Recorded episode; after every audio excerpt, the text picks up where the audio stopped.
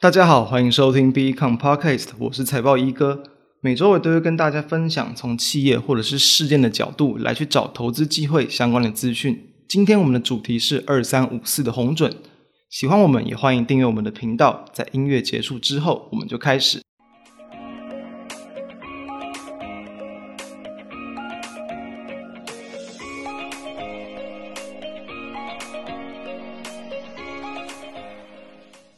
近期哦，电动车相关的题材还是炒得很火热。主要的原因哦，就是在于说几个台湾的一个大集团哦，都有陆续切入到相关的领域哦。那红准是这个鸿海集团旗下的机壳厂哦，这个比如说像之前的手机机壳啊，蛮多也是红准来去做这个代理的。那因为呢，在目前的一个近期的一些消息哦，红海集团呢，他们是要这个致力去打造这个所谓的优于特斯拉电动车等级的轻量电动车。那因为呢，要去切入到这样的一个轻量电动车，他们在需要的一个重要的一个元件，就在于轻量化的这个铝合金压铸的一个技术，所以呢，就是由原先做机壳的这个红准来去做这个主要的一个推手。他们目前已经有打入到 BMW 的供应链，然后呢，成为整个整个集团之中要去切入到电动车这一块市场的一个重要的要角。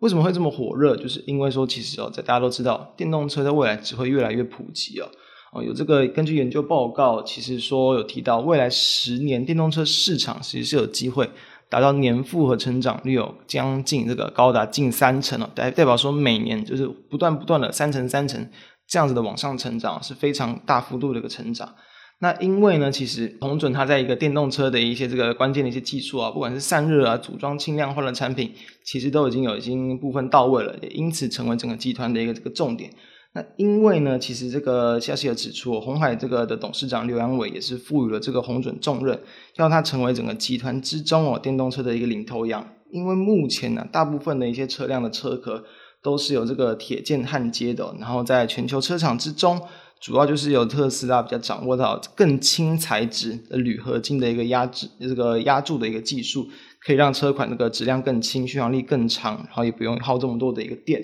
那这个 Apple Car 目前也是有朝这样的一个方向发展。如果说呢，这个鸿准是有机会来去切入到这块市场的话，也是有机会为未来的一个订单接到很大的一个动能。因为说，其实借由红海集团的力量，他们在订单的一个这个能见度上，确实是可以这个更乐观来去做一个预期的。这也是鸿准它的一个优异的一个地方。因此，在本周一啊，这样的消息一出来啊，就连续两天的往上攻涨停啊，在这个十一月一号就第一天的涨停，到了十一月十三号还是继续的往上去做攻击，因此，其实这个地方成为短线的一个市场关注的一个重点。那我们这边要再提几个其他的一个观点，在于说，对于这样的一个事件，对于股价的反应，我们该如何去看待？大家要知道，从这个。做不管是车用电子、车用零件、元件相关的一些东西哦，它的一个学习曲线时间一定是比较长的，也因此，其实红准在这个短线上的一个这个营收获利，我们认为不会太快的一个看出来啊。它在二零一九年呢赚五点零四元，二零二零的前三季是赚二点五七元。你用目前的一个获利数字去看，其实跟股价或许会有点脱钩。当然，我们就可以以比如说电动车的一个市场的规模来去推估未来可能红准的一个这个接单量。我们要先知道，先一个重点就是在于说，鸿准它在最近几年它的年营收大约都是一千到一千五百亿元左右。那我们就要知道，可能的一个这个市场份额对它的营收贡献有多少。那根据部分的一些市场对于这个电动车市场的一些研究报告来去做一个估算呢，其实哦，如果是单纯以这个呃电动车的一个这个市场来看。那它所谓的在这个材料成本的部分是有机会，比如说在今年啊来到这个接近三兆元哦，它那个算法我们可以把它这样想，大概就是一台车它的一个这个数量，大概就算百到一百五十万左右，就是它的一个这个材料成本，然后呢再去估计的这个出货量嘛，大约两百四啊，可能到两百六十万台左右的话，来去计算，大约可以得到刚刚那样的一个数字，三兆元左右。其实整个市场呢，那刚刚谈到，如果是未来每年都是以一个比较大幅度的，刚刚谈到可能三成左右的年复合成长率来去成长去做推估，可能在未来这个五年之后是有机会来超过倍两到三倍左右的一个这个成长。那如果先单纯以就是近一两年的一个数字来看，刚谈到大概三兆，它是整个市场的这个电动车市场的一个材料成本的一个这个价格。那如果是把它再切切入到所谓的有关于在金属件、这个、铝合金相关的呃冲压件，大约比如说占个一成左右，那就可能就是在两千到三千亿元左右。那因为有关种种其过往他们这个机壳厂所谓在全球市场的份额其实都不会到太大，因为也不是只有他们一家在做，啊其实可能大概就是个位数的一个趴数的一个市占率。那假设我们要比较乐观一点，用一趴左右做估计的话，大约有这个二十亿元左右。其实对于它目前整体有一千多亿的营收，还不会到那么的一个乐观。所以因此后续的一个观察重点还是在于你拿到多少的这个市场份额，就是市占率，才来去可以去推估说是否有机会。对它的一个营收占比会有比较大的影响。当然，如果有拿到可能五趴到十趴左右，